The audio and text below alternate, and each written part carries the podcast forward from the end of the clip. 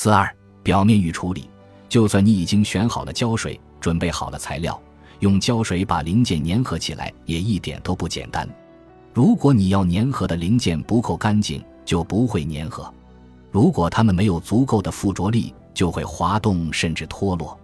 为了确保材料紧密粘合，你必须进行所谓的表面预处理，也就是说，你必须对要粘合材料的表面进行加工。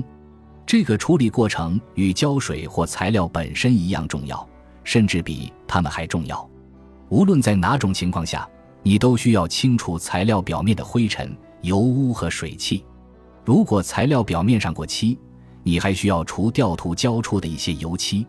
有时候，你甚至需要打磨表面，以便增加附着力。你不妨试试将两个光滑如镜的表面粘合起来。胶水凝固后。你可能很轻松就能将两部分分开，为什么？因为光滑表面的表面积极小，所以它才会闪闪发亮。如果你把它放在显微镜底下，看到的也会是平坦光滑、犹如玻璃的表面。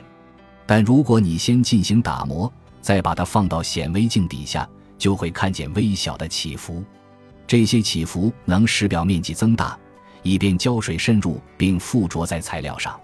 这就是通常所说的给胶水一些齿，没有那些起伏，没有那些齿，胶水就会从表面流掉。这就是为什么打磨光滑无孔的表面是紧密粘合的关键。我甚至会在表面用刀狠狠划上几刀，让结合的部分多一些齿。